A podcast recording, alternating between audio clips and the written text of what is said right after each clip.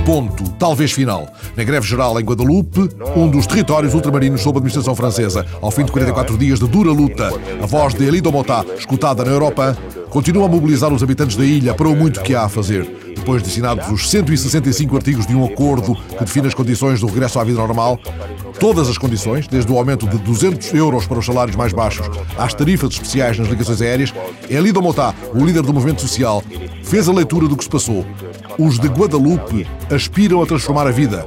Vejam no mapa onde fica Guadalupe. Há lugares onde uma comunidade pode surpreender o mundo. Olá, eu sou o deputado federal de São Paulo, Jefferson Campos. Uma proibição pedida pelo deputado brasileiro Jefferson Campos. Na página eletrónica da Folha de São Paulo, podemos escutar as razões de Jefferson. Ele assina o projeto de lei que proíbe a comercialização de aparelhos de MP3 com volume acima dos 90 decibéis.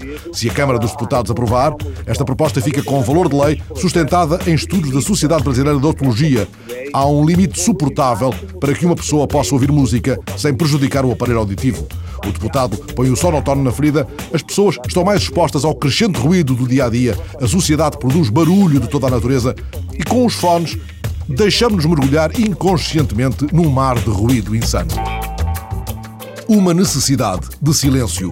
Erguida como bandeira da Bienal das Canárias, o enviado do El Mundo a Las Palmas fala das propostas apresentadas por artistas plásticos, músicos e arquitetos, novas formas de nos aproximarmos da paisagem.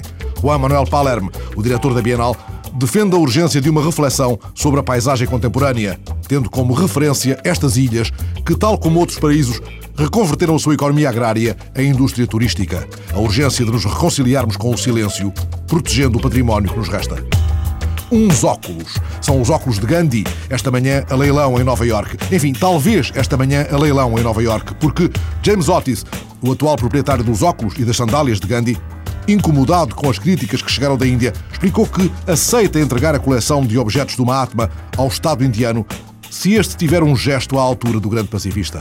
A vanguardia explica que o gesto poderá ser o anúncio do aumento da ajuda oficial aos pobres da Índia. Os óculos de Gandhi ainda ajudam a olhar o mundo com o coração.